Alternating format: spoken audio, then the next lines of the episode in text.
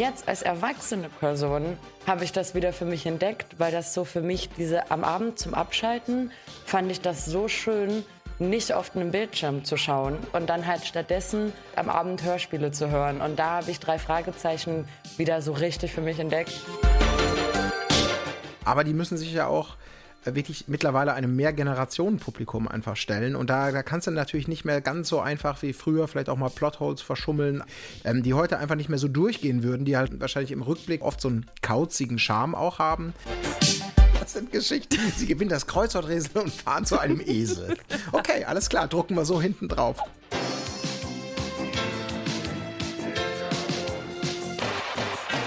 Herzlich willkommen auf dem Hörspielplatz. Wir sind Etienne, Colin Schröck und Johanna. Und wir sprechen mit unseren Gästen über ihre Lieblingshörspiele, damit verbundene Kindheitserinnerungen und alles drumherum. Also, Bleistift zum Kassette entwirren bereithalten. Und los geht's. Hallo und herzlich willkommen zu einer neuen Folge vom Hörspielplatz. Ich bin Johanna und ich bin nicht allein. Bei mir mein Kollege Colin Gebel. Hallo Colin. Hallo Johanna, schön, dass wir es äh, mal wieder zusammen hier ins Audiostudio schaffen können. Wirklich, das wird jetzt schon richtig ähm, zur Gewohnheit. Ja, kann man so sagen, ne? wir machen das aber auch besonders gut. So, richtig. Aber wir zwei, wir haben nämlich noch einen wundervollen Gast äh, und freuen uns sehr, dass sie heute da ist. Hallo Shuyoka, hallo Pia Scholz.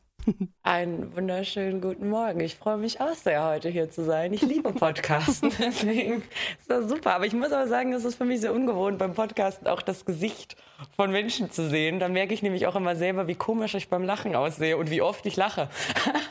Ja, wir sind uns nämlich tatsächlich heute alle zugeschaltet und auch mit Video. Mhm. Aber lassen wir Aber einfach kann, an. Ja, wenn das äh, euch unangenehm ist, ich kann mein Bild natürlich auch ausschalten. Nein, ich habe extra hab geduscht mit dem für euch in der Früh. Nein, um Gottes Willen, ich habe extra geduscht. Ich habe mir die Haare gekämmt. Das möchte ich nicht umsonst gemacht haben. Das stimmt. Ja, ja auf jeden Fall. Ja. Ganz manierlich sitzen wir hier alle vor unseren äh, Webcams. Anzug, Krawatte, sowas. So ist hier ungefähr das Setting, damit ihr euch das vorstellen könnt. ja, Pia, schön, dass du da bist. Ähm, ich glaube, eigentlich muss man dich nicht groß vorstellen gerade unsere Community oder Leute ne, aus dem RBTV-Kosmos kennen dich auf jeden Fall. Du bist Twitch-Streamerin, bekannt unter dem Namen Shuyoka. Aber für die, die ein bisschen hinterm Mond leben und das noch nicht mitbekommen haben, Kannst du noch mal kurz erzählen, wer du bist, was du so machst? Ähm, ja, also wie du schon gesagt hast, äh, in erster Linie bin ich Twitch-Streamerin. Ich mache das jetzt seit boah, über sieben Jahren, schon ein bisschen länger. Ähm, Gerade jetzt in den letzten eineinhalb Jahren habe ich meinen Kosmos ein bisschen erweitert und mache jetzt nicht mehr nur Twitch, sondern auch YouTube hier und da mal ein Cosplay, bin auf unterschiedlichen Events unterwegs, moderiere mal Sachen, ähm, verliere mal gegen Simon beim ähm, Mini-Autofahren und äh, ähm, liebe Pen und Paper und ähm, also komme quasi einfach aus der Gaming-Bubble und ähm, fühle mich hier sehr zu Hause und sehr wohl. ja, Schön, dass du da bist und man kann sich auch quasi, du warst auch schon häufig bei uns zu Gast, man kann sich da viel anschauen, auch auf YouTube. Müsst ihr einfach mal angucken. Einfach mal da mhm. reinklicken, dann kriegt ihr das mit. Und wir reden heute über ein richtig tolles Thema und ich würde fast sagen, das ist mein Lieblingshörspielthema. Und zwar die drei Fragezeichen. Colin, du kannst damit auch was anfangen, ne?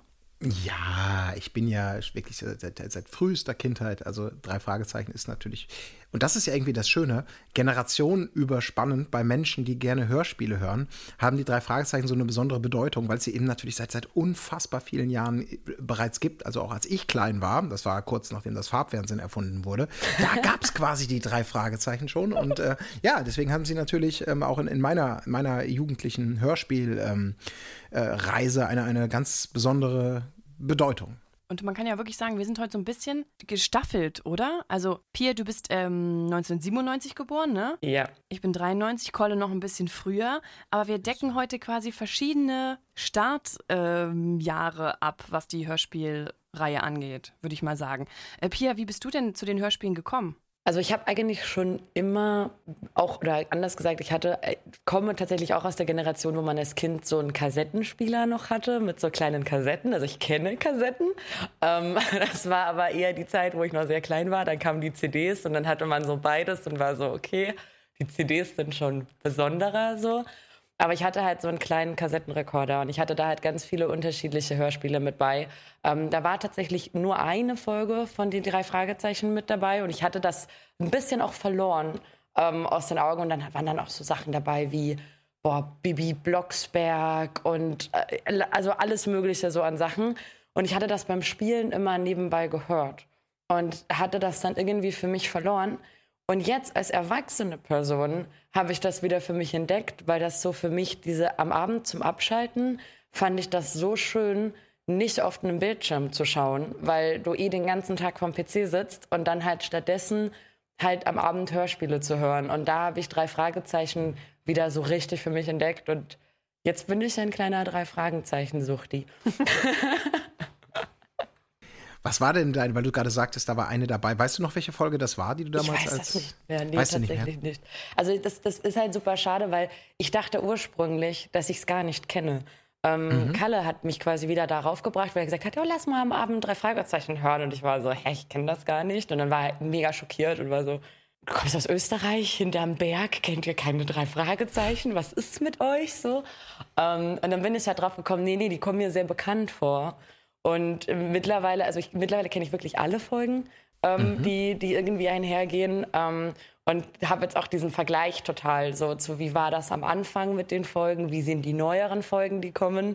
Ähm, ich habe quasi die ganze Zeit der drei Fragezeichen Epoche aufgeholt im Speed-Tempo im letzten Jahr. Kennen jetzt alle Folgen. das ist krass, da bist du wahrscheinlich noch besser vorbereitet als, als wir jetzt. Aber ich muss auch sagen, ich hatte eine einzige drei Fragezeichen Folge und ich weiß es noch bis heute, das war die Geisterstadt, wo die zu mhm. diesem Spiele der so Spiele erfindet und diese Villa und dann wird er entführt und dann ist dieser Geisterstadt. Und das war meine einzige Drei-Fragezeichen-Folge und die fand ich schon zu gruselig und deswegen war das früher so als Kind so, ah nee, ich brauche erstmal keine weiter von denen. Später dann ja, aber das war für mich so ein bisschen, ach, die sind mir noch zu krass, als ich jünger war. Mhm. ja, ja, es hat diese Mixtur immer schon gewesen, ne? Aus wirklich so, es ist mal ein bisschen harmloser, mal ist es eher so eine erweiterte Schnitzeljagd, mal sind so Themen, die dann auch so inszeniert sind, dass sie wirklich so, oh, ich krieg Angst. Also genau diese, diese, diese Erinnerung. Bei mir waren es dann eben so, dass das Gespensterschloss auch schon häufiger mal im Podcast gesagt, so eine der, der frühen Folgen äh, oder das Bergmonster. Mhm. So Dinge, wo ich echt so eine Mischung aus Faszination äh, des Grauens, aber auch totale Angst hatte als, als kleiner Junge. Aber das ist super, ähm, äh, Pia, denn ähm, damit bist du ja sozusagen nicht von dem Fluch äh, befangen, dass du sagst, naja, in meiner Kindheit war immer alles, alles besser und alles, alles, was danach kommt, ist totaler Mist und jetzt ist das sowieso alles nur noch scheiße, weil du eben äh, über 170 mhm. Folgen in relativ kurzer Zeit aufgeholt hast. Gibt es für dich so. Das sind so viele, oh Gott. Ja, aber kannst du das so, so, so grundsortieren? dass du da irgendwie sagst, hey, pass mal auf, also eigentlich, wenn man jetzt mal eben in dieser, in dieser, in dieser Brille des Erwachsenen äh, draufschaut, dann ist schon, sind die ersten eigentlich aus heutiger Sicht fürchterlich und objektiv, soweit man das sagen kann, sind die neuen viel besser oder umgekehrt. Hast du da so Unterschiede qualitativ vielleicht auch wahrgenommen für dich? Also, was mir halt super krass auffällt, und jetzt werden die Leute sagen, oh Gott, jetzt fängt die schon wieder damit an. Ähm, du merkst es halt teilweise bei Begrifflichkeiten, die genutzt werden. Also es werden ähm, auch wie bei jedem Ab Abenteuerding, das du hast, hast du zum Beispiel auch so viele Folgen, die also Sachen ähm, quasi mitbehandeln, wo irgendwie Mumien oder mit drin sind, wo dann äh, im Endeffekt Schätze aus anderen Kulturen entwendet werden. Das heißt, die Draufsicht damals auf diese Dinge mit, ja, aber die sind rechtmäßig gestohlen worden, so, das wird ganz anders porträtiert, als wir heute ein Verständnis dafür haben. Oder auch einfach ähm, Begrifflichkeiten, dass man ja heutzutage indigene Völker sagen würde. Ähm, da merkst du halt schon bei den älteren Folgen so, huh, okay, krass, ähm, so hätte ich das jetzt nicht gesagt.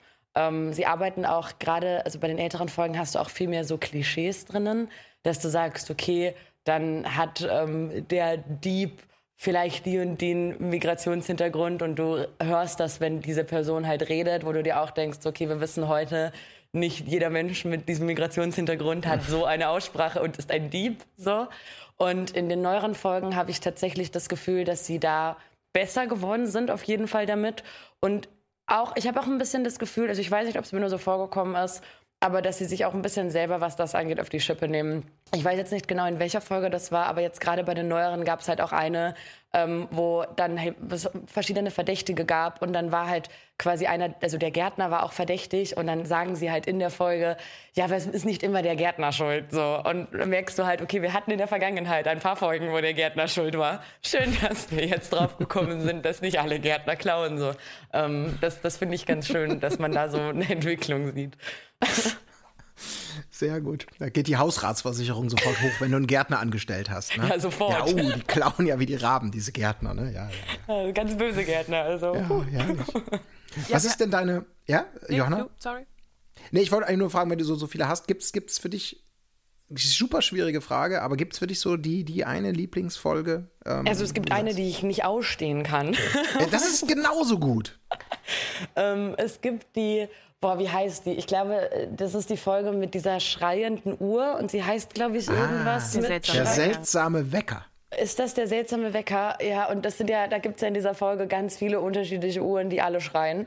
Und das ist halt super schwierig für mich, weil ich höre die halt am Abend zum Runterkommen und ich finde die super entspannt. Und ich höre die teilweise auch vier oder fünf Mal, weil manchmal schlafe ich dabei ein, weil die sind halt super spannend, aber auch trotzdem so, dass man halt ein bisschen wegdöst und dann gucke ich halt nochmal so.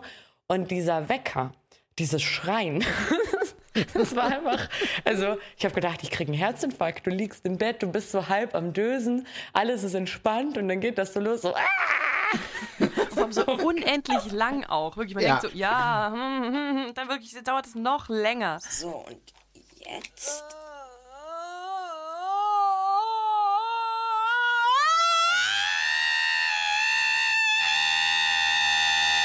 Ein Wecker, der schreit. Ja. Ich glaube, den Wecker, Fun Fact, ne, hat, ähm, weil sie auch schon mal zu Gast war, ne? so die, die äh, Europa-Chefin sozusagen, die Mistress of Mystery, äh, Heike Dine Körting, hat ihn selber eingeschrien. Also die ja bis heute die Regie macht für die meisten Hörspiele und auch die drei Fragezeichen. Äh, das ist ihre Stimme, die wir da hören und die wir alle mit besseren oder schlechteren ähm, Assoziationen verbinden. Sie ist eher für die anstrengenden Geräusche. Wenn es eine Folge gibt, wo Blackie, der Mühner, zu präsent ist in dieser Zentrale und die ganze Zeit da rumkrächzt, bin ich auch manchmal so, ja, jetzt halt den Schnabel. Mhm. Und sie ist dann wahrscheinlich wirklich eher für die nervigen ähm, Parts dann so verantwortlich. Aber auch den haben sie reduziert, habe ich das Gefühl. Also ich habe das Gefühl, dieser Vogel war zwischenzeitlich war der wirklich sehr präsent. Da waren, da gab es so ein paar Folgen, wo ich mir auch dachte, boah, wenn das jetzt so weitergeht, also, huh, da triggern ganz eigene neurologische Prozesse in meinem Gehirn gerade. Und jetzt gerade in den letzten Folgen war der verhältnismäßig sehr, sehr still. Ich hatte zwischenzeitlich auch schon überlegt, ob sie den abgegeben haben und ich das verpasst habe. So. Also er darf gern wieder ein bisschen öfter krächzen, nur vielleicht nicht fünf Minuten am Stück. Das stimmt. Würdest du sagen, dass die neueren Folgen, dass sie dir besser gefallen als die älteren? Weil du hast ja jetzt auch, ich spoiler schon mal, wir reden ein bisschen über eine sehr neue Folge gleich. Jein. Ich finde, es ist schwer, es so verallgemeinert zu sagen. Man merkt, dass die Technik auf jeden Fall besser geworden ist. Also ich finde, die Qualität ist besser geworden. Du hast, wie wir halt auch schon gerade mitbekommen haben, weniger diese unangenehmen Geräusche, die dich da so aus dem Flow rausreißen. Ähm, da merkt man einfach, dass da viel mehr Erfahrung mittlerweile drinnen ist. Ähm, aber teilweise habe ich das Gefühl, was auch nicht schlimm ist, bei 170 Folgen passiert das, ähm, dass sich manchmal auch so ein bisschen Storylines wiederholen. Gerade als du vorhin auch zum Beispiel Colin gesagt hast, ja, und dann gibt es da dieses Geisterhaus. Und ich bin so, welches Geisterhaus? Es gibt viele Geisterhäuser. So. Und desto neuer die Folgen werden, desto größer ist natürlich die Herausforderung, was zu machen, was es noch nicht gegeben hat. So. Und deswegen, also ich finde, es gelingt ihnen für die Menge an Folgen, die sie haben, gelingt ihnen das ausgesprochen gut. Aber es ist halt nicht zu verhindern, dass du dir dann hin und wieder denkst, so, ah, here we go again. Das kennen wir doch schon. So. Ja, und man merkt ja auch, ähm, dass auch allein dadurch, dass die Laufzeitbeschränkung, die du früher dann bei Kassette R hattest, dass es die in der Form ja nicht mehr gibt, so die neueste eben, über die wir ja auch dann sprechen werden, äh, ist einfach viel, viel länger als damals die Kassetten. Da werden automatisch natürlich auch die Geschichten irgendwie ein bisschen komplexer, aber die müssen sich ja auch wirklich mittlerweile einem Mehrgenerationen-Publikum einfach stellen. Und da, da kannst du natürlich nicht mehr ganz so einfach wie früher vielleicht auch mal Plotholes verschummeln, absurde Wendungen reinschreiben, die, die im Zeitalter von, von, von Smartphones, Internet und naja, das könnt ihr doch nicht mehr ernsthaft bringen, so, ähm, die heute einfach nicht mehr so durchgehen würden, die halt heute wahrscheinlich im Rückblick dann in den frühen Folgen oft so einen kauzigen Charme auch haben, aber natürlich so mit, mit Nachvollziehbarkeit oder Sinn oder Logik gar nichts mehr zu tun haben. Als Kind nimmt man das dann nicht so wahr und ich bei, bei ganz vielen Dingen, wo ich mir heute den Kopf, äh, Hände über dem Kopf zusammenschlage, was für Plots da irgendwie und was für Pläne da wie verfolgt werden, wo man denkt, was, das ist doch wirklich. Als Kind fand ich das nachvollziehbar und faszinierend und ich glaube, heute müssen legen sie natürlich einen viel viel größeren Wert darauf, dass es zumindest nicht total in Absurdistan geboren ist. Irgendwie die, die Motivation des Schurken oder die, die Abfolge der, der Geschehnisse.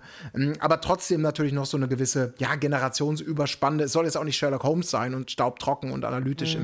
im, im Gedächtnisstube, sondern so ein bisschen auch, ja, äh, wir gucken mal, was passiert, Schnitzeljagd, die auch Kinder vielleicht genauso begeistern kann wie dann die, die Älteren ja. Wie du wurdest also, als Jugendlicher nicht mal aus Versehen fast in den Weltraum geschossen? nee, und ich, mir ist auch nie ein, irgendwie ein komischer Typ, der sich als tanzender Teufel verkleidet hat, auf irgendeiner Düne erschienen. Ähm, nee, geschweige ne? denn, dass irgendwelche Leute, die, die Stummfilmschauspieler waren und dann mit dem Tonfilm äh, ihre Fistelstimme äh, verbergen mussten und anstatt dann zu sagen, hm, was mache ich da nur, mache ich das, was ich eigentlich als Schauspieler hätte tun können. Ich erfinde mich selbst, ich, ich, gebe mir selbst ein alter Ego, wo ich mit tiefer Stimme spreche, um dann meine Interessen, die ich als fistelnder Schauspieler nicht mehr vertreten kann, durchzusetzen. Und als Kind ergibt das Sinn. Und als Erwachsener ja. denkst du, was? Warum denn? Wenn du so sprechen kannst, dann ist doch deine Fistelstimme nie ein Problem. Spar dir doch aber die Geisternummer. Ist, ja, genau, spar dir die Geisternummer. Aber es ist trotzdem auch, es ist ja irgendwie geil. Es hat diesen Charme, aber ich glaube, heute würden sie mit solchen, mit solchen Twists auch einfach nicht mehr durchkommen. Ne? Ja. Ah, wobei, man muss auch sagen, so oft wie die drei Fragezeichen schon von Waffen bedroht wurden, müssten die auch alle schon PTBS haben. Also, das ist halt einfach, oh ja, schon wieder eine Waffe. Oder entführt in irgendwelchen Räumen, wachen die auf, kommen da nicht raus. Da gab es ja zwischenzeitlich Folgen, die so Saw-esque waren. Also wirklich, also die haben ja wirklich alles schon durchgemacht. Ja. Aber lachen am Ende immer fröhlich und dann ist ja auch alles gut. Vor allem, krass. jetzt muss ich mal eine Frage stellen, weil das ist mir bei der neuesten Folge aufgefallen. Mhm. Äh, oder das erste Mal so aufgefallen. Als Kind denkt man nicht so drüber nach. Als Erwachsener hat man natürlich einen etwas nüchternen Blick auf die Welt und warum macht man Dinge. Und äh, gibt es irgendeine Folge, in denen bei der Beauftragung der drei Fragezeichen, für welchen Fall auch immer, wo es mal um, um Geld geht oder so? Weil es ist ja immer noch so, also meistens, sie müssen ja manchmal sogar dafür poltern dass sie den Job machen dürfen. Und sie machen ihn aber eben nie so businessmäßig, also zumindest auch in der neuesten nicht. Deswegen weiß ich nicht, ob die das irgendwann mal etabliert haben, dass, okay, es ist eine Sache, dass Kids irgendwie ihre Ferien damit verbringen, irgendwie einen verlorenen Schatz zu suchen, ähm, als dass man sagt, ich habe eigentlich auch andere Dinge zu tun, aber bitte, bitte, bitte lassen Sie mich meine gesamte Zeit diesem Projekt widmen. Bitte, na gut, ich zweifle zwar an Ihnen, aber dann, dann, dann macht es halt. Yes, wir haben den Auftrag, für den wir nichts bekommen. Also ist der monetäre Faktor irgendwann mal ähm, Teil des Deals geworden? Also ich, mir fällt keine einzige Folge ein, wo die jemals für irgendwas bezahlt worden wären. Also ich überlege gerade auch, wir haben, es geht noch viel weiter. Es gibt dafür eine Folge, wo sie ein Rätsel lösen und quasi in, also dadurch, dass sie dieses Rätsel lösen, finden sie einen Schatz und der, der das Rätsel verbreitet hat, schreibt quasi sogar noch rein, der Finder dieses Rätsels der soll den Schatz behalten. Und sie sind ja sogar so nicht monetär, monetär, dass sie ja dann den Schatz nicht mal behalten. Also sogar wenn die Storylines, ohne dass die Beauftragten sie nicht bezahlen, nicht mal wenn sie was finden, sagen sie, ja gut, dann behalten wir das. Also die leben ja, weiß ich nicht, von Sonnenenergie wahrscheinlich ja. und von Oder Jobben Tante in der Bibliothek. Onkel, so. Ja, genau. Ne? Ja, Musiklabel. Bob, Bob muss richtig arbeiten. Der arbeitet im Buchladen, in der Bibliothek, bei Sexhändler. Der schafft richtig ran. Und die anderen chillen einfach. Ich weiß ja. auf jeden Fall in den früheren Folgen, die kriegen Kost und Logis manchmal. Dieses eine, die eine Folge, mhm. wo sie dieses Kreuz Kreuzworträtselpreis ausschreiben gewinnen und dann zu diesem Esel fahren und dann da dieses, keine Ahnung, das ist. Oder. äh, das sind Geschichten. Sie gewinnen das Kreuzworträtsel und fahren zu einem Esel. Okay, alles klar, drucken wir so hinten drauf. Oder das mit den Geisterperlen, wo die dann auch irgendwie auf diese Ranch da fliegen dürfen, dann kriegen sie Flug bezahlt oder so. Ich glaube, manchmal werden die schon eingeladen, aber. Ja, und manchmal, manchmal hast du ja auch den Vater von dem einen, der Journalist ist. Mhm. Und der nimmt sie dann halt einfach mit, so als Anhänger, so wie professionelle investigative Journalisten das machen, mit plus drei. Meine Kinder mit und dessen Freunde. Mhm. ja, das stimmt. Und es gibt auch eine Folge, das gefährliche Quiz, wo er literally in einer Game Show sitzt wo man mhm. auch was gewinnen, also was genau ist da der Preis? Weiß ich nicht. Boah, das war aber auch eine Reise, glaube ich dir. Ich bin mir nicht hundertprozentig sicher, aber ich glaube, das war auch eine Reise. Das war diese Kidnappung, mhm. äh, dieses Kidnapping quasi von dem Quizmaster, glaube ich, war das, ne? Aber ich, also soweit ich das mitbekommen habe, sind das alles immer nur, nur Reisen in die Richtung. Ich muss aber auch sagen, ich tue mir total schwer einzuschätzen, wie alt die sind. Also ich weiß ja, dass die Jugendliche waren. Aber die fahren ja auch mit dem Auto, was ja dann, okay, es ist in Amerika, das heißt ab 16. Aber dann hast du in den späteren Folgen, sind die alleine in irgendwelchen anderen Bundesstaaten, während die Eltern nicht da sind. Und es ist irgendwie seltsam, weil irgendwie sind die Eltern immer auch Thema, aber sie fliegen auch in andere Bundesstaaten. Das ist so, bist du gerade als 16-Jähriger in einen anderen Bundesstaat geflogen oder bist du 18 und sagst deinen Eltern trotzdem, wo du hin? Ich kann es nicht einschätzen. Ich weiß auch nicht, ob es Smartphones gibt. Das ist auch so eine Sache, die, die ist irgendwie nicht. Sie gehen halt immer noch zu Telefonzellen konstant und nutzen diese, Ja. aber sie haben auch Handys, aber nur hin und wieder. Und in Ja. den Situationen, in denen sie Handys bräuchten, haben sie keines. Akku oder leer. nur eines und das hat kein Akku oder kein Empfang. Ich kann es nicht einschätzen. Ja, das ist aber noch so ein bisschen Mysteryland, ne? Das, also sie Ja. sind älter geworden, ja, aber Aber auch nicht wie so alt richtig. genau? Ja, das stimmt. Das ist, äh, ist natürlich auch Teil des Charmes, weil das ist natürlich sind so Dinge, da musst du ja super genau aufpassen, weil du ja sehr viel schnell kaputt machst, ne? Also, aber das stimmt schon. Ähm, Mhm. Ich finde es nicht störend. wird es nie, ne? Also ich Nee. finde es überhaupt nicht störend. Ich finde, es hat so seinen eigenen Charme. Aber es würde mich echt interessieren, ob es in diesem Universum Handys gibt. gibt es Peilsender gibt es. so? ja. Ich, twitter, ich, ich, ja, genau. Ich google mal schnell. Es gibt doch auch diese einen, ganz alten Folgen, wo Bob sagt, ich logge mich jetzt mal im Internet ein. Und das ist, also das finde ich zum Beispiel auch noch richtig geil, wenn es halt so Mhm. diese ganz alten Methoden da so sind, ey. Oh, ja, oder die Lava- Telefonlawine. Wollte ich gerade sagen, die ne? Lawine, die gab es ja auch, aber Ja. die, wurde, die wurde angepasst. Also es gibt quasi diese Telefonlawine und es gibt in irgendeiner Folge später, wird es dann so eine Online-Internet-Lawine, die dann ein bisschen anders heißt und dann wird es irgendwie online geschrieben. also es ist, es ist auch, aber nicht so richtig. Ich habe das Gefühl, die merken dann auch, okay, mit dem Internet wäre es zu effizient und dann hören sie auf mit den Lawinen, weil das würde alles lösen so. Ich Ja, glaube das, das auch. stimmt. Ja, hätten die auch bei dem, wozu wir jetzt gleich kommen, wir sprechen nämlich über Folge 217, der Kristallschädel, einmal gegoogelt, hätte man sich den Fall sparen können tatsächlich, aber dazu kommen wir gleich. Ich würde sagen, wir hören erstmal kurz in die kleine Audiomatz, die Maxi uns gemacht hat, ähm, rein, worum es heute geht. Wenn man über Hörspiele spricht, kommt man um diese drei Herren nicht herum. Ja, hier, unsere Karte. Erster Detektiv Justus Jonas, zweiter Detektiv Peter Shaw, dritter Detektiv verantwortlich für Recherchen und Archiv Bob Andrews. Gesprochen werden die drei von Oliver Rohrbeck, Jens Wawritschek und Andreas Fröhlich. 1979 startete die Reihe mit dem ersten Fall Der Superpapagei. Auch wenn sich seitdem gar nicht so viel verändert hat, ein paar Dinge schon. Zum einen das Intro, früher gesungen, heute instrumental. Ihre Zentrale ist viel moderner ausgestattet. Und sie fahren selbst Auto, nicht mehr nur mit Chauffeur Morten. Stand jetzt gibt es 217 Folgen. Die neueste ist Die drei Fragezeichen und der Kristallschädel. Und genau die hat Shoyoka heute auch mitgebracht. Justus, das ist ein leuchtender Totenschädel. Los, hin! Das sehen wir uns genauer an. Bist du wahnsinnig? Und, und wenn das... Wenn, keine Widerrede. Die drei Detektive helfen mit Onkel Titus bei einer Haushaltsauflösung. Irgendwo in diesem Haus soll sich ein alter Kristallschädel befinden, ein Kunstwerk der Mayas. Dieser Schädel wird entwendet und schon beginnt eine wilde Verfolgungsjagd. Denn angeblich kann er mehr als nur glänzen. So ist das. Ja, ich muss natürlich ganz kurz hier im, im, im Sinne der Chronistenpflicht äh, Pflicht im guten ähm, äh, Maxi noch ergänzend äh, beispringen und sagen, natürlich wissen wir alle, dass ganz früher das Intro und die Musik auch instrumental war, ne? bevor es dann diesen unsäglichen Rechtsstreit gab. Und da muss ich Könntest du es ansingen, Colin? ähm, ganz früher.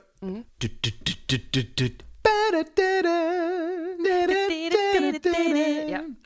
Ja, eine von vielen, vielen äh, Melodien, äh, die ikonisch sind, die für mich auch äh, ganz, ganz viel ausmachen. Ich habe mich unglaublich schwer getan, als dann irgendwann auf dieses Synthi mit die drei Fahrzeichen, Justus Jonas, Bob Andrews, da irgendwie. Ich fand das ganz schlimm, aber das ist, da sind wir wahrscheinlich schon an dem Punkt, oh, das alte war geiler und charmanter und da kommt plötzlich so eine Änderung, die so massiv ist, damit werde ich gar nicht warm. Das kann sein, dass das äh, jetzt eben auch die Frage vielleicht an Shoyoka äh, Musik, ist es für dich Gibt es da so Abstufungen? Ähm, ich meine, die ganz alten Folgen, die bekommt man ja heute auch nicht mehr mit der alten Musik. Die werden ja teilweise auch, glaube ich, teuer gehandelt oder sind sicherlich auch online irgendwie hier und da mal verfügbar. Aber ich glaube, offiziell sind sie ja alle mal angepasst worden äh, durch den äh, Rechtsstreit mit dem ursprünglichen Komponisten. Ist das für dich? Ich wusste das gar nicht. Ich Ah. wusste nicht mal, dass es ein altes Intro gab, tatsächlich. Aber ich muss auch sagen, ich bin wahrscheinlich der unmusikalischste Mensch, den ihr finden könnt, weil ich liebe Musik und ich habe zehn Jahre lang getanzt, aber ich kann dir nicht mal die Melodie von Alle meine Entchen vorsingen. Deswegen, mir fällt das auch gar nicht auf. halt, ach, das klang nicht immer gleich krass, für meine Ohren schon. Ja gut, ist vielleicht auch ein gutes Zeichen, ähm, weil dann, naja, dann ist, nicht wirklich. Es kommt, dann, wenn du es tanzen kannst, dann reicht es ja für dich, ne? Das ist doch, du musst ja nicht singen können. Genau. Ja. Ich hau jetzt mal ein paar Hard Facts raus, okay? Also wir Okay. sprechen über Folge 217, erschien am 15.07.2021, die ist quasi nagelneu. Fall und Buch ist von André Marx, das ist ähm, häufiger so, die wechseln sich ja ab, die Autoren, die die Bücher dazu schreiben. Das Skript für das Hörspiel ist von André Minninger und Regie hat wie immer Heike Dine Körting geführt. Und diese, ich kann es kurz sagen, Heike Dine Körting, André Minninger waren beide schon bei uns im Podcast zu Gast. Lohnt sich Stoff, Staffel 1 vom Hörspielplatz nochmal reinzuhören. Okay, ja. Äh, Worum es geht, haben wir gerade so ein bisschen gehört. Pia, warum hast du die Folge mitgebracht? Also tatsächlich, weil es die letzte ist, die ich gehört habe. Und dadurch hat sich das für mich sehr, sehr gut angeboten. Ähm, und ich fand das total witzig, weil ähm, wir haben, also ich mal gerade mit Kim unser Bürozimmer aus, das wir jetzt angemietet haben. Und wir haben beim Malern haben wir uns diese Folge angehört. Und dann hatte ich zwischendrin, haben wir Pause gemacht und ich fand das total witzig, weil dann haben wir wieder angefangen und Kim war so, ja, jetzt müssen wir aber diese Folge auch fertig hören, weil ich will jetzt unbedingt wissen, wie es ausgeht. So. Und das fand ich total schön, weil du einfach bei sowas mega krass merkst, auch Leute, die jetzt nicht aktiv die drei Fragezeichen hören, wenn sie dann irgendwie damit konfrontiert werden, dann ist es immer so spannend genug, dass man sagt, boah, ich möchte jetzt aber wirklich wissen, wie es weitergeht. Und ich fand, das hat so einen so einen Reiz, dass ich mir gedacht habe, ach cool, wenn wir heute darüber reden und vielleicht kennen es ein paar Leute noch nicht, kann ich zumindest approven, dass Kim sie sich fertig anhören wollte, falls ihr mal reinhören wollt. das war der Hintergedanke tatsächlich. Schwer berechnend. Und ich fand es auch richtig gut, weil ich muss sagen, ich kenne noch nicht alle neun Folgen. Ich bin nicht auf dem aktuellen Stand, obwohl ich eigentlich Ultra-Fan bin. Ich bin äh, äh, schockiert. Siehst du mein schockiertes Gesicht? Das ist mein sehr schockiertes Gesicht. Dann Colin, ich kanntest du besser die gar Folge nichts vorher? dazu. Bitte, Entschuldigung? Kanntest du die vorher, die Folge? Äh, nee, vorher nicht. Also jetzt im Rahmen natürlich unseres, unseres Gesprächs heute habe ich, habe ich auch reingehört und äh, war eigentlich sehr positiv gestimmt, weil es so, ich habe ich hab, äh, längst nicht alle Folgen äh, der 217 gehört. Ich bin irgendwann tatsächlich so ausgestiegen, das chronologisch irgendwie so zu hören oder, oder mitbekommen zu haben, wenn sie dann damals auch, also aktiv damals, glaube ich, in den 40ern, in den 40er Folgen bin ich quasi ausgestiegen. Das war so dann meine, da habe ich mich für andere Dinge dann mehr interessiert oder mein Geld für anderes ausgegeben und habe dann immer wieder punktuell so reingehört, mal mehr, mal weniger. Ähm, aber was mir gut an der Folge gefallen hat, ist, dass da so mit dieser, mit dieser Retro-Brille auf so vieles zusammenkommt, was so typische Trademarks sind. Es ist ein bisschen mysteriös, es gibt mal wieder so eine Haushaltsauflösung. Man stolpert in so einen Fall rein, der so ein bisschen mit Gaunereien, mit Mysteriösem, der aber auch nicht zu groß skaliert ist, sondern so ein bisschen in dieser kleinen, in dieser kleinen Welt bleibt, da irgendwie in so einer amerikanischen ähm, ähm, Vorstadt, beziehungsweise da im, im Rocky Beach Kosmos ja wahrscheinlich irgendwo handelt. Ähm, das finde ich. Finde ich charmant. Und atmosphärisch eben werden da so diese verschiedenen Register gezogen von, von Rätseln, von, von irgendwelchen äh, einer Schnitzeljagdfolgen, aber eben auch, und das war eben auch mein Lieblingsgeräusch, deswegen musste ich beim Hören auch lachen. Ist kein Geräusch, aber diese Stelle mit äh, Peter Shaw, als da das erste Mal diese ominösen Kristallschädel leuchten und die einen wollen aufs Abenteuer zu, das müssen wir lösen und Peter Shaw, als ob er wirklich in den letzten 217 beziehungsweise 16 Folgen nichts dazu gelernt hätte. Bist du wahnsinnig? Scheiß mir in die Hose vor. Das ist Peter Shaw, wie wir ihn kennen und lieben. Und äh, musste ich sofort schmunzeln, als ich das gehört habe. Ich dachte, okay, einige Dinge ändern sich wirklich nie. Das sehen wir uns genauer an. Bist du wahnsinnig? Und, und wenn das... Wenn, keine Widerrede. Der Schädel ist verschwunden. Wie, kann das angehen? Der, lag doch hier auf dem Boden. Das stimmt. Ich fand aber auch Peter auf der anderen Seite stark, wie er einfach wie Rambo-mäßig die Tür da eintritt, wirklich mit so viermal nachtreten. Ich auch gedacht, Mensch, okay, okay, cool, cool, Ja. cool, cool. Mhm. Ja, absolut, absolut. Hat dich die Folge oder hat euch die Folge an eine andere Folge erinnert, zufällig? Bei mir ging's so. Also mich erinnern diese Folgen alle aneinander. Ich glaube, das hat aber auch viel damit zu tun, dass ich einfach in so einer Dichte jetzt so viele Folgen gehört habe. Also wir, man muss halt wirklich sagen, wir hören fast jeden Abend zum Einschlafen drei Fragezeichen. Und damit ist es halt für mich so ein bisschen verschwimmend, weil Ähm, ich kann die halt alle nicht namentlich benennen, die Folgen, weil das läuft halt einfach quasi heutzutage über Spotify, läuft das halt durch so. Ja. Aber ich kenne die ganzen Storylines. Das heißt, das ist halt für mich immer wieder so ein, aha, okay, so. Und ähm, ich tue mir dann manchmal auch so ein bisschen schwer, zu sagen, okay, war jetzt dieser Charakter in dieser oder in dieser Storyline, weil du halt auch gerade eben hier geht's ja wieder, hatten, hatten wir vorhin ja auch angedeutet, es geht wieder um entwendete Schätze. Und du hast ja so viele Folgen, wo es irgendwie um entwendete Schätze geht, wo irgendwie da vielleicht mal ähm, was gestohlen wurde oder da was gestohlen wurde. Also das ist ja jetzt nicht unbedingt in dem Sinne was Einzigartiges, sage ich mal. Das stimmt. Ein alter. Rätselbrief und ein Erbe und das muss man finden. Jemand Ja. ist da hinterher. Genau, stimmt, das gibt es häufiger. Aber ich musste ähm, natürlich nicht nur wegen des Bildes und des Titels, aber einfach sehr an den sprechenden Totenkopf denken, weil das verschwundene Schädel sind, die, wo mehrere Leute hinterher sind, die, denen eine besondere Macht ähm, nachgesagt wird. Und das Gute ist ja, ich meine, der sprechende Totenkopf war, glaube ich, Folge 11. Ja, der früheren, ja, das ist Genau, eine der also ganz, ganz, ganz, frühe. alten. Da kann man das irgendwie schon mal wieder machen. Ähm, aber ich weiß nicht, wurde mich daran erinnert. Was ich aber gut fand, war, ich liebe die Folge der sprechenden Totenkopf. Deswegen fand ich das wiederum cool. Da sind wir ja wieder so ein bisschen bei diesem, nach so vielen Folgen kannst du es halt schwer verhindern, dass sich manchmal Dinge da auch ähnlich sind. Und ich finde es auch, also ich finde, es tut nicht weh, also überhaupt gar nicht, weil ich glaube, wenn du heutzutage noch drei Fragezeichen hörst, dann jetzt nicht unbedingt deswegen, weil das literarisch die Meisterwerke der Innovation sind, sondern weil es halt einfach auch mit dieser Nostalgie und mit diesem Charme spielt. Und das hat, wie du auch schon gesagt hast, ich finde, die Folge hat das super gut gemacht und ich fand das auch einfach so schön, dass es so simple Erklärungen für die Sachen gab. Das ist ja das, was, was ich halt so gerne habe. Du hast ja dieses riesige Mysterium, mit dem gearbeitet wird. Und dann sind das so simple Lösungen teilweise, die gefunden werden, wo du aber im ersten Moment gar nicht drauf kommst. Und du denkst dir so, okay, wie, wie ist dieser Effekt entstanden? Warum ist diese Person so eingeschüchtert? Und dann wird das so runtergebrochen und du denkst dir so, ah ja, das, genau darauf habe ich gewartet. Und das hat halt irgendwie seinen Charme.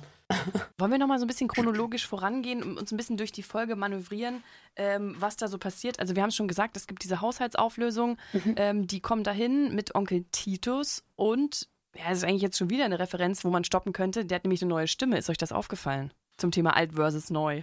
Also, dass es nicht mehr die ganz alte ist, das ist mir sofort aufgefallen, aber höchstwahrscheinlich ist der Sprecher vielleicht auch gar nicht mehr in der Lage, ähm, jetzt mal vorsichtig formuliert, zu sprechen. Also keine Ahnung, wie häufig die gewechselt haben, aber ähm, offensichtlich ganz frisch für diese Folge. Die erste, genau, war das allererste Mal, ja. Drei Sprecher hatte der, glaube ich, Onkel Titus jemals. Ganz am Anfang war das Andreas Beuermann, der Mann von Heike Dine Körting. Der hat die ganzen frühen Folgen mit ihm gemacht. Ich glaube, für viele Ich bin Fans. so schlecht mit Tönen, ne? Das ist ganz furchtbar. Ich habe einfach, ich habe ein, ein visuelles Gedächtnis, kein auditives. Ich merke sowas. Es ist ganz schlimm, es ist so peinlich, aber es ist so.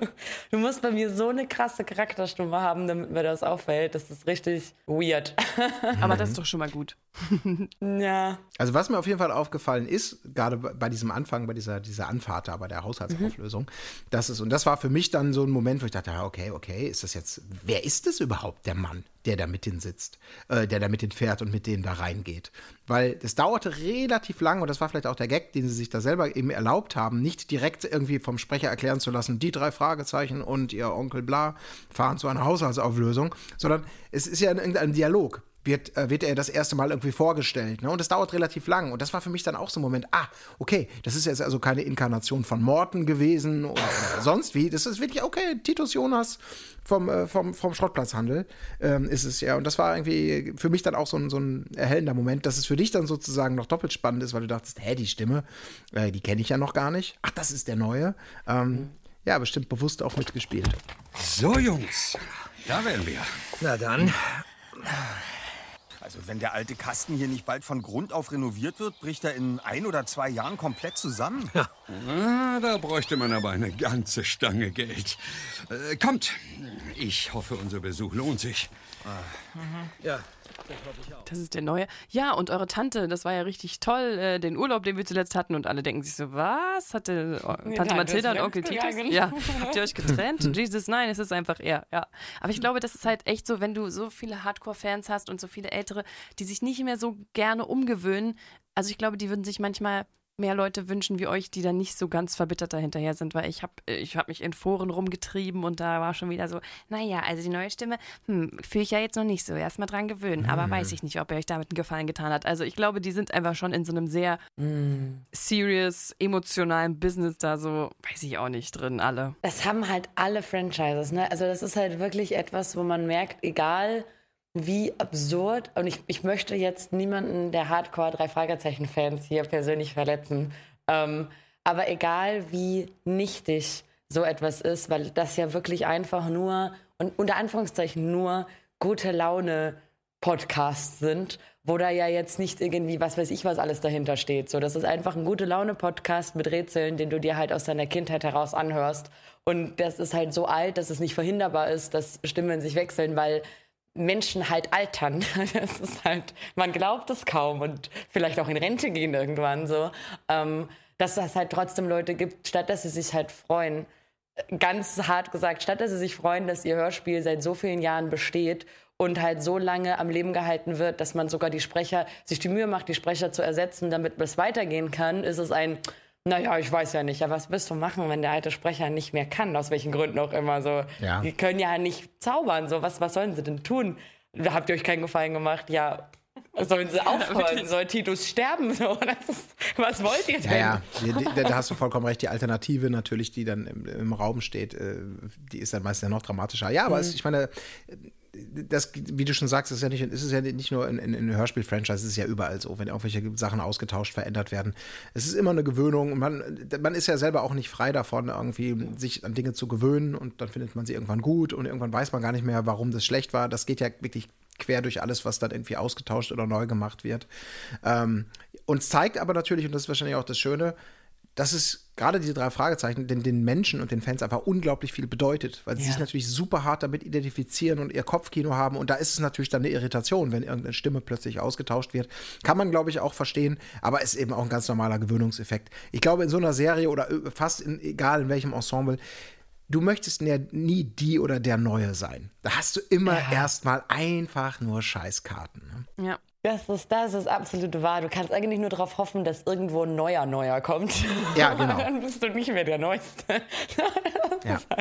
ja, und meistens ist dann ja noch, ach so, stimmt, der war vor einem Jahr ja mal neu da. Nee, mittlerweile macht, macht er aber einen richtig guten Job. Nee, mittlerweile ist die richtig gut. Und dann sagen, ja, du hast dich vielleicht auch einfach nur dran gewöhnt, wenn du mal ein Jahr zurückspringst und die Leistung beurteilst und jetzt nochmal die Leistung. ist. Vielleicht liegt es eher bei dir. Äh, freundlicher Hinweis äh, quasi von der Seitenlinie. Gewöhnungseffekte haben doch sehr viel mit subjektiver Wahrnehmung zu tun. Wir haben aber, weil wir gerade über diese Folge chronologisch sprechen, haben wir noch so ein ganz klassisches äh, Wiedererkennungsmerkmal, nämlich augenmerklich bekommt man den Anschein, dass in dieser Folge nicht nur die drei Fragezeichen völlig unentgeltlich arbeiten, sondern Titus auch. So, der kommt da zu dieser Wohnungsauflösung als Schrottplatzverkäufer und bietet sich einer ihm fremden Frau an, um für sie quasi die Preise festzulegen für, also also halt bei ihr ist halt quasi der, der glaub, Großvater oder der Vater ist gestorben und sie möchte quasi das Haus räumen lassen und alles halt drinnen verkaufen, was es drinnen so gibt. Und sie hatte das wohl schon vorgesichtet, aber sie kennt sich mit all dem nicht aus, erzählt sie ja mehrfach. Und Titus bietet sich halt an, um Preise festzulegen, damit sie halt nicht übers Ohr gelegt wird. Und ich denke mir Ja. auch die ganze Zeit so, okay, und dann kommen die Jungs halt mit und die sind halt irgendwie da, um die Bücher zu sichten. Und Nein, dann kommt das da sind halt sie nicht. Erst morgen. ja, ja, und dann kommt sie da halt wirklich gesagt so, ja, du kannst dir die Bücher ruhig angucken, morgen, aber heute brauche ich euch zum Sachen schleppen. Und ich denke mir so, boah, ist das frech, so, du kennst die Ja. nicht mal und sagst dir denn jetzt einfach, ja, cool, dass ihr da seid, ihr könnt jetzt mal räumen unentgeltlich. Ja, die sind total überqualifiziert, ne? Und müssen da wirklich so einfache Hanselnsarbeiten machen, obwohl sie könnten da, ach, das ist, das habe ich ja auch gedacht. Und alle sind gut gelaunt und freuen sich drauf, ne? So richtig, So, ja, alles klar, cool. lass uns anpacken. Früher war es immer wirklich eine richtige Bestrafung, wenn sie wieder ran mussten. So, oh nee, kein Bock, ich will nicht auf Ja. dem Schrottplatz mithelfen. Mittlerweile so, ach naja, klar, wahrscheinlich liegt hier ein Fall. Aber ich muss auch noch sagen, Onkel Titus kannte den verstorbenen Opa von. Ah, dann hatte ich das, dann hatte ich das, äh, also ich, sie kannte er halt, glaube ich, nicht, weil die, er stellt sich ja auch, also sie fragt ja auch nochmal, ah, sind, sind sie Titus, deswegen, ähm, Weil Das- ich erkenne ihre halt Stimme gar nicht, so. was ist mit ihrer Stimme? Ja. Stimmt, stimmt, stimmt. Und dann, was passiert dann? Dann rumpelt es oben unterm Dach und dann geht ja die, die, der Fall eigentlich so richtig los, ne? Ja, man hat ja noch diese Situation, ähm, dass sie ja dann, da hast du dieses ganze Chaos und dann wird sie das erste Mal auf diesen Schädel angesprochen. Ähm, wo ja quasi dann so ein ihr unbekannter Mann auftaucht und der sagt ja, ja, er würde gerne einen Kristallschädel kaufen und sie ist sehr irritiert und sagt, sorry, mein Großvater hatte sowas nicht. Ähm, und oben hat sie ja gesagt, dass sie diese Bibliothek, die wir vorhin schon gehört haben, dass die abgesperrt wurde und äh, die Bücher erst am Tag drauf oder in den darauf folgenden Tagen verkauft werden soll, weil das ist sonst zu viel Chaos. So, und dann rumpelt's und sie bekommen mit, okay, irgendjemand ist doch in diese Bibliothek eingedrungen, die abgesperrt ist. Was ich sehr charmant finde, weil das ist halt, wie du vorhin gesagt hast, das ist halt nicht jetzt so was völlig Absurdes, sondern du hast halt einen Hausverkauf, offensichtlich wird was gesucht, was einen Mehrwert hat und jemand bricht halt in diese Bibliothek ein und hofft, dass er nicht erwischt wird. Ist jetzt an einem Punkt, wo ich sagen würde, würde ich nur nicht mal als unrealistisch betiteln. Also Mhm. ich glaube, wenn du, wenn du in deinem Haus deiner Großeltern so wertvolle Sachen drin hast und Leute wissen das, würde ich denen das zutrauen, dass die da dann einfach sagen, gut, wenn die Enkelin nicht mal weiß, dass der, dass der das hat, dann erleichter ich sie von dieser Bürde. Ja, genau. Da sind aber leider in, diesen, in, diesem, in, diesem, in diesem Hausverkaufsanfang oder äh, Hausflohmarketing, da sind auch wieder so ein paar Gurkensprecher dabei, ne, die dann leider für mich immer so, so krass abfallen, die dann irgendwie so nur an so einen so, so One-Liner bringen und irgendwelche Fragen stellen und so merkt, ah, da war jetzt wieder jemand, der wahrscheinlich zufälligerweise gerade da war oder irgendwie jemand, der dann eine, eine Führung durch die Villa Körting bekommt, soll mal eben schnell hier irgendwie sagen, äh, ja, äh, haben Sie auch ein Teeservice? Also das ist so, ist überhaupt nicht schlimm, aber es fällt da ja ganz häufig in den kleinen Rollen dann eben so ab. Ähm, ja, da muss es dann manchmal auch so ein bisschen Masse sein. Also, ja. Ja, aber man muss ja an der Stelle auch sagen, ist ja auch charmant, wenn die gleichen Stimmen öfter benutzt werden. Das ist ja auch ein kleiner Ort. Da sind die Leute Museumsbesucher und kaufen auch Teeservice. Das ist halt. Ich bin dann auch gleichzeitig Tankstellenverkäufer und ich arbeite im Hotel in der Rezeption. Ja. Sorry, wir sind ein kleines ähm, Örtchen. Ich bin ja nur also Halbzeit bei der Tankstelle. Das stimmt. Außerdem glänzen dann die, die Starsprecherinnen und Sprecher mehr, Colin. Wenn du da Ja, nochmal so, ein, so, Ja. so eine Teegurke da reinsetzt. Oder so eine Ja. Grammophonträgerin. So eine Teegurke. Ja. Da müsste man eigentlich mal so generell nachfragen, ob man sich da auch als Teegurke bewerben kann und einfach so eine Nebenrolle mal spielen darf. Würde ich mega witzig finden. Ah, bestimmt. Da Ich haben glaub, wir da- schon häufig mit dem Zaunfall gewunken, alle, oder? Ja, Hallo, aber unsere, unsere. Zaunfälle sind dann nicht mal auf Teegurkenniveau. Das muss man ja auch fairerweise sagen. stimmt. Aber ich meine, Pia, für dich vielleicht, wer weiß. Also, Ich weiß nicht, ob ich besser, eine bessere Teegurke bin. ja, ich glaube nicht. Auf jeden Fall, der Fall geht ja dann weiter. Wir müssen ja jetzt nicht Szene für Szene besprechen, Mhm. aber es sind ein paar spannende Entwicklungen noch, weil es geht um diesen Schädel, wo sie dann natürlich, also die Enkelin Julia dann irgendwann erfährt, ja, okay, den gibt es, okay. Und dann beginnt ein Wettrennen von verschiedenen Seiten. Justus und sie suchen den Schädel, dann suchten die, jetzt, warte, wie heißt sie? Unterberg? Nee. Du bist mit, du hast dir die Namen aufgeschrieben. So weit bin ich nie beim Gucken. Genau, ich die- lasse die- das eher so mit mir mitgehen.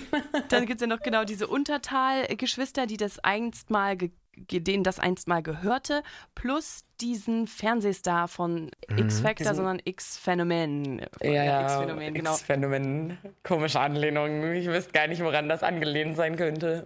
Genau, die suchen ja dann alle irgendwie diesen Schädel und am Ende geht es den Bösen natürlich ums Geld. Aber das ist dieser, dieser Wettlauf von mehreren Seiten zu einem Ziel und das finde ich natürlich auch immer irgendwie ganz, ganz spannend, ganz charmant, so, wenn man in die Szenen Mhm. springen kann und so. Ja, es macht auch, also ich, ich finde, es gibt dem Ganzen insofern nochmal so einen eigenen Push, weil du halt auch damit mitfieberst quasi. Also du kannst, so doof es klingt, du kannst ein entspannteres Setting wählen im Sinne davon, du hast weniger Waffen und weniger äh, Weltraumschießen und keine Ahnung was alles. Aber es ist halt trotzdem super spannend, weil durch diesen Wettlauf du ja trotzdem mitfieberst, okay, wir wollen natürlich, Mhm. dass unsere Helden ähm, das als erstes kriegen. Und du kannst halt vor allem die Charakterstärken, finde ich, der drei Fragezeichen noch mal mehr herausheben, wo du ja einfach ganz klassisch hast, okay, Justus, dieses Superhirn, der ja einfach schneller denkt als alle anderen. Und damit kannst du sehr charmant noch mal zeigen, so, okay, der hat ein Gehirn, das denkt dreimal so schnell wie die Gehirne von anderen Personen. Mhm. Ähm, und das, das schmeichelt natürlich dem Ja. Charakter unfassbar.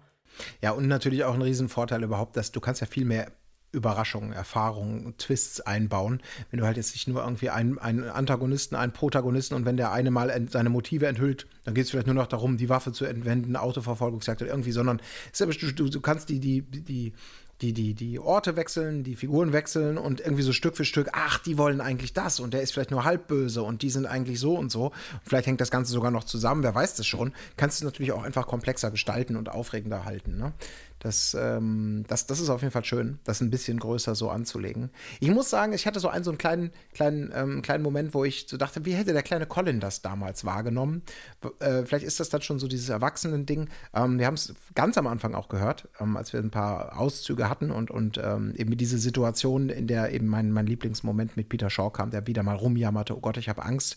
Und da geht es eben darum, dass da vermeintlich ein Kristallschädel dunkel im Dunkeln draußen aufläuft leuchtet und ein Bruchteil einer Sekunde, äh, nachdem er dann nicht mehr leuchtet, an ein, 20 Meter entfernt wieder aufleuchtet. Und das wird zu einem, naja, schon zu einem Mysterium hochstilisiert. Oh Gott, das ist doch physikalisch gar nicht möglich. Wie ist das? Bis dann irgendjemand mal das Naheliegende sagt, naja gut, es können ja auch einfach zwei Schädel sein oder 20. Also im Dunkeln machst du was an und aus. Also das ist jetzt kein großes Mysterium. Ähm, aber dass sie da überhaupt einmal kurz drüber stolpern und der eine Angst hat, oh, das ist, ich muss, ich muss, ich muss die Geister, Geisterheiler anrufen, sonst kann ich heute Nacht nicht schlafen. Und der nächste rätselt noch dran rum und, und ähm, das, das fand ich so ein bisschen, ja, oh, okay. Ich weiß nicht, seid ihr da, äh, ich meine, das war das, das, das, was jeder instant denkt. Aber vielleicht nicht klein, Colin. Vielleicht habe ich mich in dem Moment auch nicht genug drauf eingelassen, diese, diese Angst von Peter Shaw äh, zuzulassen, weil ich mich darüber amüsiert habe. Ich weiß es nicht. Also ich muss sagen, ich, das war die erste Folge oder das erste Mal in meinem Leben, dass ich mitbekommen habe, dass jemand eine richtige Totenkopfphobie haben kann. Weil viel schlimmer als Peter Shore war ja, wie heißt die, Julia, die ja wirklich, also das erinnert mich an meine Spinnenphobie. Ich habe ja eine ausgeprägte Spinnenphobie und die hat ja wirklich Angst vor Totenköpfen. Ähm, deswegen ich finde, da war ja diese Kombination halt. Du hast halt Peter Shaw, der halt Angst hat, und du hast diese Juliana, die da halt auch vor sich hin kreischt, sobald sie den Totenkopf sieht und Atemnot bekommt. So. Ähm, ich muss halt sagen, dieses vermeintlich harmlose, das sehr, sehr viel Angst macht, ist ja nicht nur in dieser Folge so. Also das ist ja so dieses all the way through, die gesamte Serie baut halt darauf auf, dass eigentlich Dinge, die sehr simpel erklärbar sind, ähm, als sehr, sehr gruselig wahrgenommen werden, wie leuchtende Totenkopflampen im Garten. Und ich hinterfrage das gar nicht mehr. Also für mich ist das einfach so ein, okay, wir haben offensichtlich wieder jemanden, der mit Technik umherspielt. Ich bin gespannt, was sie sich überlegt haben, wie sie das erklären möchten. Und das sind ja meistens dann solche Sachen. Es ist dann meistens mhm. eine Nebelmaschine, es ist dann meistens irgendwie mh, mm, irgendwas in diese Richtung so. Und ich finde es ich finde da meinen, meinen Spaß super daran, halt einfach mitzurätseln. Okay, was haben sie sich heute überlegt, wie man das wissenschaftlich erklären kann? Ist das ein Walkie-Talkie? Hm. so. Aber zwei Lampen anstatt von einer, die, die, die, die per Teleport die Position wechselt. genau. Das fand ich jetzt nicht besonders raffiniert. Nee. Aber ich weiß, was du meinst. Natürlich, das, ja. das ist der Spaß, äh, der große Spaß daran, äh, dass das, das vermeintlich Unerklärliche, was einem Angst deswegen macht, dann doch irgendwie eine ganz profane Erklärung hat. Ähm, das, das soll dann ja auch beruhigen und das gehört ja auch eben dazu. Es sei denn, es ist zum Beispiel tatsächlich ein Bergmonster, was dir von hinten in den Nacken schlägt, weil es nicht irgendein verkleideter Mummenschanz-Typ ist, sondern dass er irgendwo da in dem Haus, wo du gerade Urlaub machst, da streunt irgendwie ein riesiges Bergmonster rum. Was Wiki-mäßig. Ja, absolut. Da würde ich auch sagen, alles klar, Schatz, wir verkaufen, ähm, ziehen wieder in die Stadt. Aber ist das nicht die einzige Folge, die nicht aufgeklärt ist? Die Bergmonster-Folge? Also du meinst, dass es etwas, dass das, das scheinbar Unerklärliche in Wirklichkeit ähm, irgendwie dann doch nur eine Verkleidung ist. Das kann sein, das weiß ich nicht genau, nur das ist mir so eine Erinnerung geblieben, dass es am Ende dann doch irgendwie eine Laune der Natur ist, dieses Bergmonster, also natürlich eine Yeti-Anspielung oder was auch immer. Ähm, was dann aber eigentlich gar nicht so böse ist, aber ich würde sagen wir mal so, ich würde trotzdem nicht darauf setzen bei meiner nächsten Bergwanderung, dass mich das Biest nicht trotzdem auffrisst, auch wenn es eigentlich ganz andere Interessen hat. Es kann aber sein, dass es das einzig in Anführungsstrichen übernatürliche oder nicht ja, klar. Wäre ja mega ist. witzig, wenn sie dann noch mal eine Folge rausbringen würden, um mit dem jetzigen Know-how und der Entwicklung der Charaktere, in der sie das Mysterium vielleicht doch noch komplett lösen und dann ist es doch jemand in einem Kostüm. Ja, das wäre wirklich so, geil. Ich habe die Fotos nochmal angeschaut. Revisited. Ich sehe die Turnschuhe, ja, sorry. Ja. Was liegt denn da? Eine Maske und eine Perücke. Mein Schnurrbart liegt Und neben dem Stelzen? Koffer. Ja, vielleicht ist es einfach auch deswegen Next Level, weil es nicht nur ein Kostüm war, sondern ein Cosplayer. Und dann sind die Kostüme so viel hochwertiger, dass es gar nicht entdeckt wurde zuerst. Weiß man ja nicht. Die waren ja schon mal auf der Comic-Messe. Vielleicht können sie auch mal auf eine Cosplay-Messe gehen, die drei Fragezeichen. Ja. Könnte ja passieren. Ich muss sagen, ich hätte die Szene im Wald mit den leuchtenden Totenköpfen überhaupt nicht gebraucht. Mir war das schon spooky Mhm. genug, alleine, dass ähm, Julia Scott äh, so eine so eine Phobie hat oder da offenbar tief traumatisiert ist, wo ich auch nochmal ansprechen muss, dass Justus Jonas wieder als allwissender Typ sich da hinstellt und sie komplett triggert und ohne irgendwas zu sagen, so, naja, ich wollte mal testen, wie sie darauf reagiert. So, und mittlerweile als Psychotherapeut jetzt mittlerweile noch agiert. Ähm, weiß nicht genau, wie man das machen würde. Ja, exakt. Konfrontation. Knallharte, ungefragte, unerlaubte Konfrontation. Ja, vor allem Aber ist warum natürlich, auch? Wir haben ja. schon mitbekommen, dass sie Panik hat. So, ja, ich Ja. wollte nur mal gucken, wie viel Panik sie hat.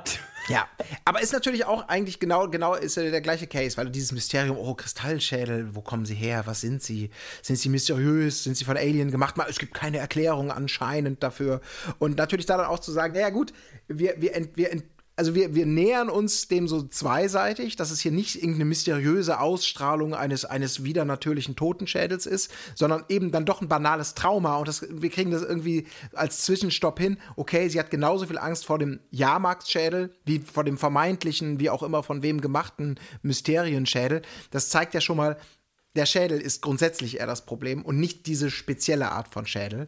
Ähm, Mhm. das fand ich, das, das war eigentlich ein ganz guter Zwischenstopp, aber natürlich Justus Jonas maximal selbstbewusst, maximal unprofessionell ist er hier vielleicht vorgegangen. Aber unprofessionell, der ist einfach allwissend. ich glaube, ich, ich schätze halt Justus Jonas einfach vom Charakter, deswegen stört mich das nicht so sehr. Einfach so ein bisschen als in manchen Momenten sozial unbeholfener ein. Er wirkt halt für mich einfach wie so der sehr intelligente Dude, der super krass logisch denken kann, aber manchmal fehlt ihm so ein bisschen das Einfühlungsvermögen für Die ist andere leicht Personen autistisch. Ja, glaube ich auch. äh, es wirkt so ein bisschen und damit hat das dann so ein, okay, so, das ist, ein, immerhin hast du eine Schwäche. Das ist ja schon mal gut, dann ist das, das ist das Soziale, das ist fein. Du bist nicht, ähm, weil sonst, ich glaube, wenn er das Soziale auch noch drauf hätte, dann wäre halt die Frage, wofür brauchen wir die anderen zwei? So. Von mir aus Ja, könnte er sozial Punkt. manchmal noch ein bisschen unbeholfener sein, damit das Ja. noch ein bisschen rauskommt. Aber ja, weil sonst ist früher war auch immer eher so der Charmy-Typ auch. Also klar, das ist immer nicht so ganz abzugrenzen, aber ja, das stimmt, das stimmt. Ähm, müssen wir jetzt noch mal ein bisschen auflösen, wie dieses, was das mit dem Schädel auf sich hat, beziehungsweise, nee, die Leute sollen sich die Folge einfach anhören, oder? Nee, dann spoilern wir das doch. Das Genau, wir ja- müssen es nicht spoilern, aber ich kann noch was anderes spoilern. Ich habe nämlich mal Kristallschädel gegoogelt, weil mir kam das eh bekannt vor und dann natürlich erstmal Indiana Jones ist mir eingefallen. Dann habe ich das ganze Ding aber gegoogelt und es kommt auch bei Stargate schon mal vor und es gibt einen Wikipedia-Eintrag zu, zu dem Wort Kristallschädel und da kommt raus, genauso wie es bei den drei Fragezeichen erzählt wird, alles, was dieses Hörspiel uns erklärt, stimmt.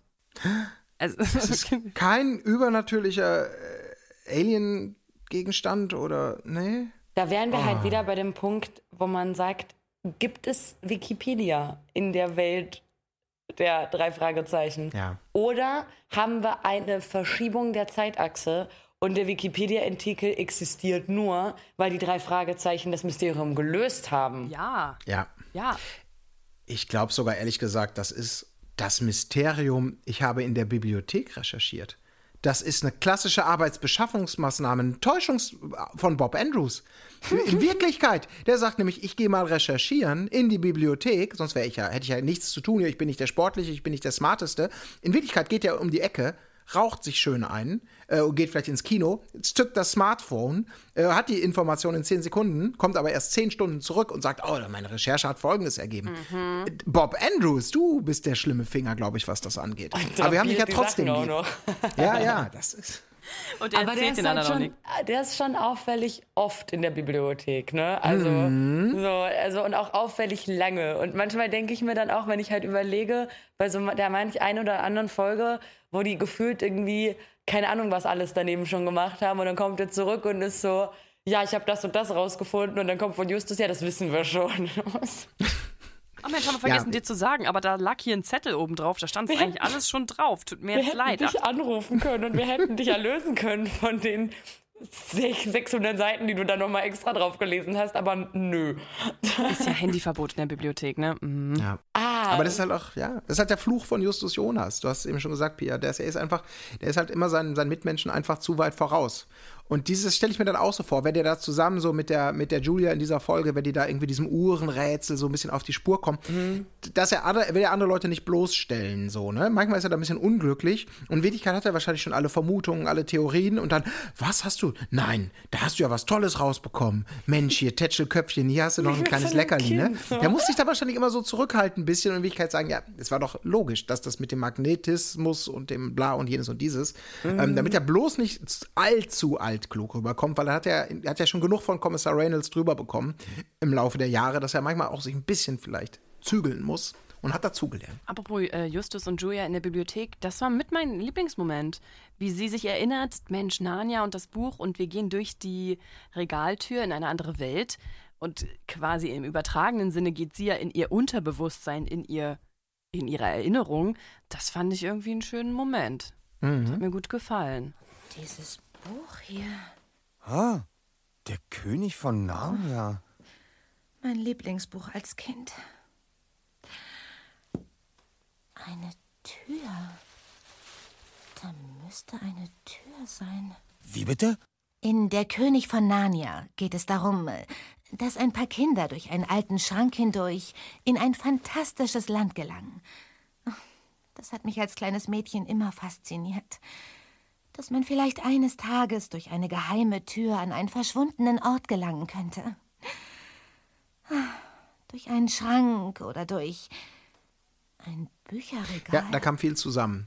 Der Frust über diesen Brief vom Opa, der war auch schön vorgelesen, ne? Davon, mit dem guten Sprecher und alles so. Dieses, ich deute hier Dinge an, klassisch, das Puzzle setzt zusammen, lest zwischen den Zweifeln. Erstmal die Verzweiflung. Was? Mehr hat er mir nicht hinterlassen? Und dann, nein, nein, nein, komm, ruhig, ruhig, wir denken nochmal drüber nach und dann kommt man dem so.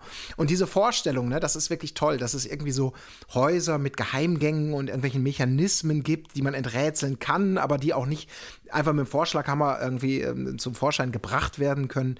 Das haben sie da schön so ausgespielt. So richtig dieses klassische Mystery-Puzzle-Solving und so Stück für Stück dann da ja auf die Erkenntnis kommen. Über die Uhr am Anfang noch. Ähm, ja, das ist so richtig, das ist auch so typisch drei Fragezeichen. Ne? Aber da kickt auch so diese kindliche Fantasie. Also ich weiß nicht, wie das bei euch ist, aber wenn, wenn ich jetzt bei Verwandten irgendwie zu Besuch war als Kind und dann sind das meistens auch so, sage ich mal, vorsichtig gesagt, sehr viel ältere Verwandte und die sind in ihren sehr alten Häusern, die manchmal auch so ein bisschen schmuddelig schon sind. Und dann hast du da so Erinnerungsstücke an andere Zeiten. Meine Großmutter zum Beispiel hatte noch so alte Porzellanpuppen ähm, in Vitrinen und so stehen. Und ich, ich fand die halt immer mega schön. Und ich habe da auch teilweise bei solchen so Verwandtentreffen, bin ich stundenlang alleine dann da so durchgegangen und habe mir halt so Sachen vorgestellt und auch also vorgestellt, wie ich so selber Rätsel löse, weil das halt einfach dann teilweise so große, unübersichtliche Häuser sind mit so viel Krempel aus einer anderen Zeit. Und es ist ja auch sowas Verlockendes, sich vorzustellen, dass das alte Kochbuch deiner Oma jetzt nicht nur das Marmeladenrezept innehält, Mhm. sondern auch irgendwie ein krasses Geheimnis über Ein ganz 100-Euro-Schein besondere für dich. Erdbeeren oder ein Mhm. 100-Euro-Schein. Ja. Aber das ist witzig, was du gerade sagst, dass ich habe instant gedacht, das ist eine Albtraumerinnerung, weil du sagst Porzellanpuppen und äh, altes Haus. Ist für mich sofort Grusel, ist bei mir getriggert. Du sagst, ich fand das wunderschön, da rumzugucken und diese tollen Puppen und für mich ist es einfach nur eine dreht den Kopf. Oder, ja, da hätten sie dich aber auch schön ärgern können, ne? Dass die mal so umplatziert werden, so ein bisschen. Nee, haben wir nicht gemacht. Also die, die, die, die, die, die, die weiße Donner, die lag immer schon in der Vitrine da links und so. Hast, ne? du, hast du Erfahrungen mit Gaslighting? Ich frage nur. Ja, ich, äh, ja, das ist eher so ein bisschen dieses, das ist so Verstehen Sie Spaß oder versteckte Kamera äh, Advanced Edition. So, ne? Was die kleine Pia nicht weiß, hier ist kein böser Poltergeist, sondern es sind reine. Grausame Wir, Großeltern. wir wollen es ihr nur ein bisschen gruselig machen. Ups, da hast du sich ein bisschen erschreckt. Nee, aber das ist, glaube ich, genau diese Assoziation, weil äh, es ist schön. Ich habe sofort so eine Horrorfilm-Assoziation und du hast einfach schöne, schöne Erinnerungen an, ja, an freundliche Puppengesichter offensichtlich. Kommt doch auf Setting an. In einer guten Vitrine, nicht im Keller, ist das, glaube ich, auch nochmal was anderes. Ja, Ja. das stimmt. Ohne, ohne nicht anfassen Schilder genau. und Schlüssel und so, ne? Ja, ja. Nee, aber wir hatten, wir hatten in dem Alt, also mein, meine Großmutter und äh, mein Großvater hatten halt ein bisschen ein größeres Haus und die hatten so ein, eine Gaststätte, so eine, oder Raststätte vielmehr, die in dem Haus mit eingebaut war. Und in unserem Keller hatten wir eine der ersten Kegelbahnen aus Graz damals. Also aus dem Ort, aus dem ich komme. Und das waren wirklich so, ich glaube, es waren nur zwei Kegelspuren, die aber wirklich auch so richtig langgezogen waren. Und unten waren so die Reste von der alten Bar und auch einfach so ganz alte Alkoholflaschen noch und alles drumherum. Und es wurde halt im Laufe der letzten Jahre alles renoviert, aber als ich noch ein Kind war, waren diese Sachen alle noch da. Und du hattest halt diese, bei diesen Kegelbahnen hinten diese Maschinerie noch, dieses Holzding und diese Aufhängung. Und das war halt, das hat alles nicht mehr funktioniert. Aber es war halt so richtig dunkel und alles war voll mit Spinnenweben. Und das oh, fand ich richtig gruselig. Geil. Da wollte ich nie zu nah rangehen hinten, weil ich mir immer überlegt habe, boah, hinter dieser Aufhängung, da ist halt diese, diese, diese Öffnungen, aber da ist halt wie so eine kleine Kammer. Da kann man super gut drin sitzen. Oh, oh ja, in diese Türen, ne? Da kann man dann reingehen und die mhm. Mechaniker und man weiß nicht, was ja. da hinten hinter ist. Das so als richtig Spieler. gruselig. Ah, wie schön. Das ja, das ist natürlich toll. Ich meine, da, ja, genau. Und das Geheimnis der Kegelbahn. Das Geheimnis der Bundeskegelbahn, wohlgemerkt. Oh. Ne? Nee, aber das kann ich verstehen. Das ist natürlich toll. Also verstehe ich, so eine Mischung aus Faszination, aber auch Respekt. Mhm. So, man weiß ja nicht, hat da hinten was geleuchtet? Nee, das war nur eine Reflexion. So da in den Tiefen dieser, dieser Kegelbahn und der dieser komischen Kammer. Ach, herrlich, ja, das kann ich mir vorstellen. Das ist, das ist natürlich ein fantastischer Abenteuerspielplatz dann auch, ne? Genau, also ich finde, so ein bisschen abschließend kann man sagen, diese neueren Folgen, das ist so mein kleines Fazit, was ich mir ziehe aus dieser sehr neuen Folge, die ich gehört habe, wo ich jetzt noch nicht alle anderen neuen gehört habe, ist, dass die Fälle besser durchdacht sind, dass die Sinn ergeben und mhm. wie in dem Fall auf einer wahren Begebenheit beruhen. Klingt jetzt doof, aber dieses, diese Geschichte, dass es Kristallschädel gibt, die Ende des 19. Jahrhunderts aufgetaucht sind, die dann den Mayas oder so zugeordnet wurden, wo sich aber am Ende alles rausstellt, nee, das war eine kleine Firma in Ida Oberstein, die die angefertigt hat. Das ist alles so belegt. Es gibt wirklich ein Museum in London, die die ausgestellt hat und das die nur eine gemeinsame Sammlung und so, dass dieser Fall tatsächlich wirklich ja, real klingt jetzt auch falsch, aber dass das noch so ein offener Case ist und sich dessen bedient wird, finde ich natürlich irgendwie cool, weil das ähm, so nah ist, also weil das halt sein, mhm. wirklich sein könnte, beziehungsweise so ist. Und das muss ich sagen, da gab es früher Fälle, die verwirrender und genau unlogischer, haben wir eben auch schon gesagt, äh, mhm. sind. Und deswegen, das gefällt mir echt gut. Mhm. Es ist auch einfach super smart, sich von sowas inspirieren zu lassen, was neue Folgen angeht, weil, also jedem auch so guten Autoren werden nach 200 Folgen irgendwann mal die Ideen ausgehen für Dinge, die noch immer spannend sind, irgendwie was Neues mitbringen, aber nicht zu absurd werden. Deswegen finde ich das eigentlich immer ganz cool, wenn Autoren sich ihren Spice dann irgendwo halt raussuchen und sagen, ah, guck mal, so, mhm. das, ist, das ist ein Fall, den könnten wir interpretieren und unsere Helden da drauf losschicken. Deswegen. Ja. Äh, absolut. Ich bin da immer so ein bisschen zwiegespalten, weil äh, das ist halt so, du sagst gerade eine kleine Manufaktur in Ida Oberstein. Wenn die Realität natürlich dann so profan ist, dass sie wirklich enttäuscht, dann ist das natürlich irgendwie cool.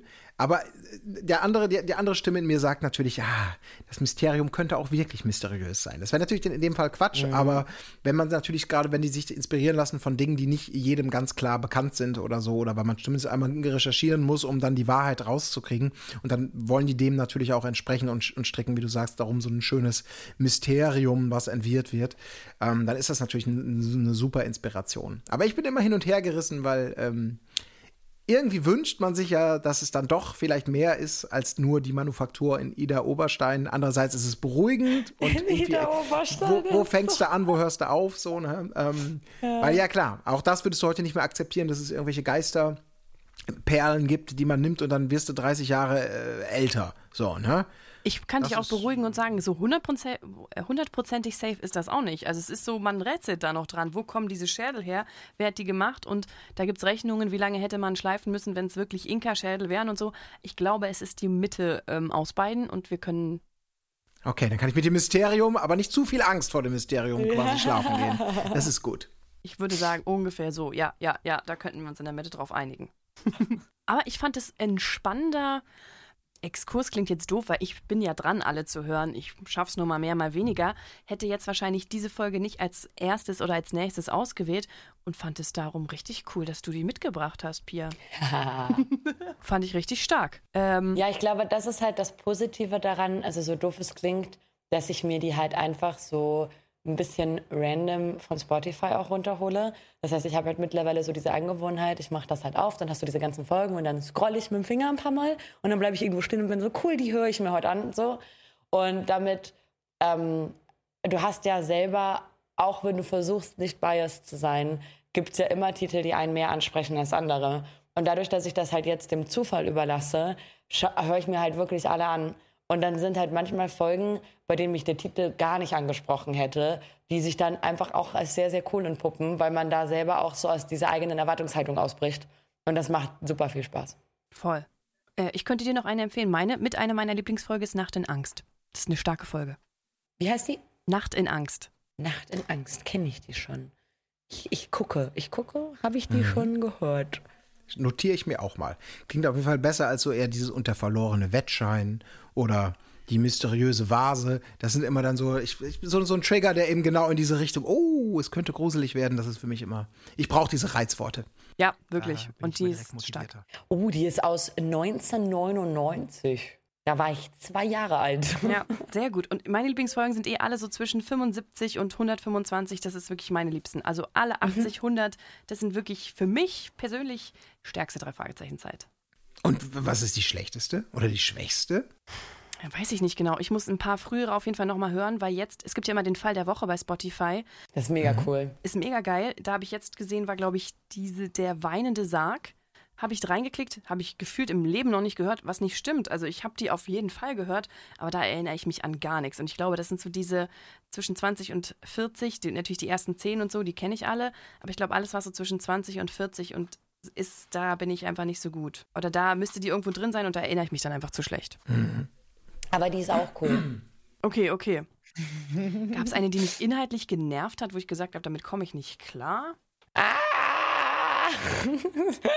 aber ich fand zum Beispiel selbst die, wo die ins All geschossen werden, finde ich irgendwie lustig. Natürlich komplett absurd, aber irgendwie gut. Sie ist lustig und sie ist total absurd, aber es ist okay. Also es stört mich auch. Also vielleicht liegt das auch einfach daran, dass ich halt jetzt erst wieder frisch dahin gefunden habe, dass ich halt einfach nicht diesen ich glaube, wenn es ein Franchise wäre, das ich wirklich aktiv seit zehn Jahren hören würde, dann hätte ich vielleicht auch persönliche Enttäuschungen in manchen Bereichen. Ich bin da ja auch nicht frei von.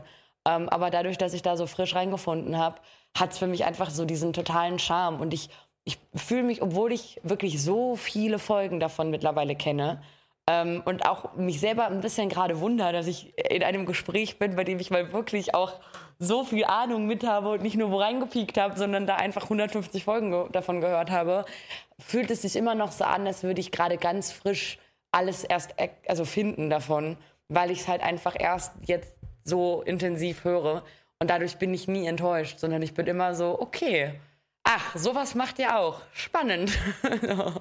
Colin, hast du noch so? Was ist dein Lieblings- oder Worst Case? Ja, es gibt halt schwächere und, und, und schon spannendere Folgen.